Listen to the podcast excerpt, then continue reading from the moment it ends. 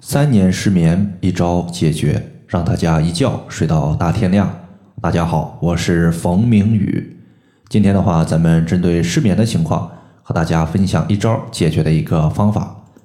首先，咱们看一位朋友的留言。这位朋友他在公众号的后台说：“冯明宇老师，我今天特别想向您分享一个我的情况，就是我三年失眠的问题，现在终于摆脱安眠药了。”最近的半个多月，我的睡眠质量特别高，不仅可以安然入睡，之前睡觉过程中一点点的动静就把自己惊醒的情况也消失不见了。再次感谢老师。关于失眠呢，它绝对是一个老大难的问题。比如说，很多朋友他失眠的情况可能持续有一年、五六年，甚至说近十年都没有睡过完整的好觉的朋友，可以说呢，也是一抓一大把。也有不少朋友呢，听过我之前讲的一些艾灸调节失眠的音频。那么很多朋友啊，他可能听完音频之后，就开始着手解决失眠的情况。有些人呢，整体效果还不错，但是呢，也有出现过无效的情况的朋友。那么主要原因呢，还是由于当时我讲的音频，它主要是针对当时提问的那个朋友。如果你们的表现形式相同，失眠的原因也相同，多半呢，你用我刚刚讲的方法，效果呢还是不错的。如果当时你听的音频，它的一个情况和你的不太一样，那么你的效果往往呢就不是特别好。那么下面的话，我们思考一个问题，就是导致失眠的原因有很多，比如说中医认为胃不和则卧不安。我们晚上吃饭的时候，如果吃得过饱，自己的精神想要入睡了，但是胃还在加班工作，故而呢影响到我们精神的睡眠。还有的话就是白天我们玩的特别的尽兴，尤其是一些小孩子，本来呢白天已经非常困了，但是一脱衣服就像是换了一个人似的，马上特别的精神，这就属于是兴奋过度导致的失眠。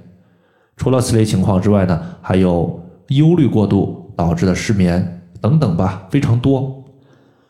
那么人他在什么情况下可以安然入睡呢？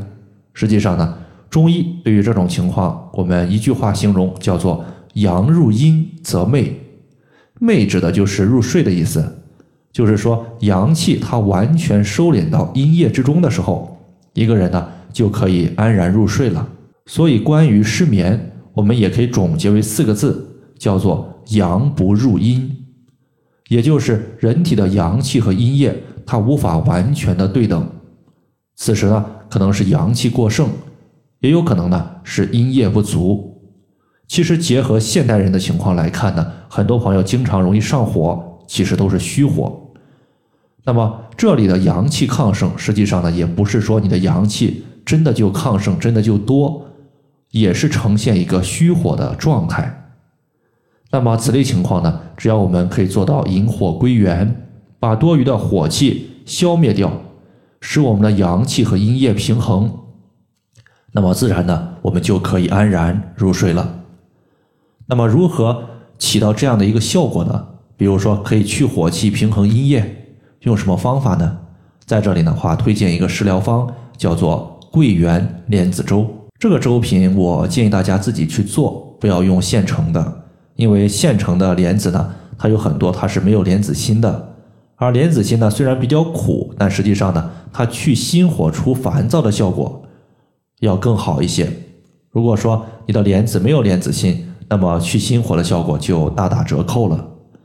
在这里的话，我推荐大家取桂圆六十克，莲子六十克，小麦一百克，直接呢用小火煮熟，然后的话加适量的红糖调味儿就可以了。以上的分量的组成呢，很多朋友可能一个人吃不了这么多。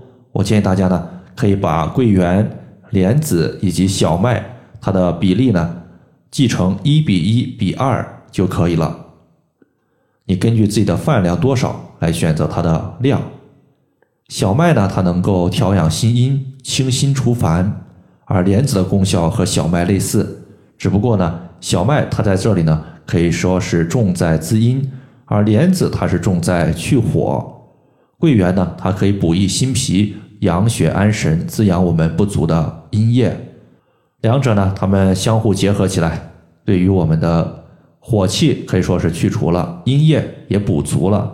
只要你长期坚持，我相信你的失眠情况呢，肯定会有一个大的改善。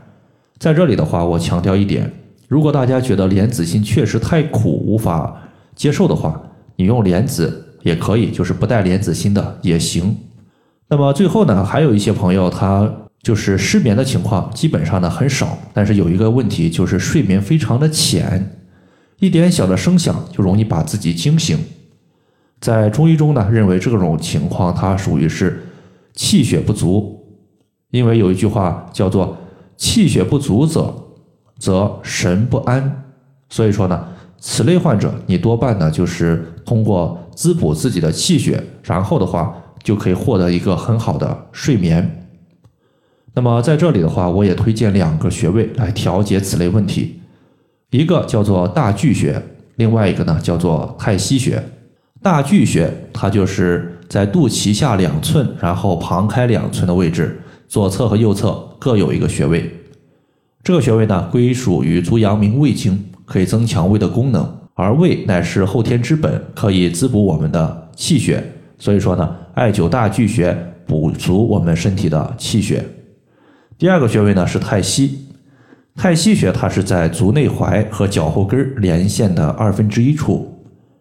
我们都知道太溪穴它归属于足少阴肾经，是肾经的原穴，可以滋养肾阴。而肾阴充足了，自然呢火旺的情况就可以得到充分的抑制，直到我们的阴阳平衡。所以说这两个穴位相互结合进行调节，进行艾灸，来解决我们失眠的问题也是非常多的。好了，以上的话就是我们今天针对失眠的问题，就简单和大家分享这么多。如果大家还有所不明白的，可以关注我的公众账号“冯明宇艾灸”，姓冯的冯，名字的名，下雨的雨。感谢大家的收听，我们下期节目再见。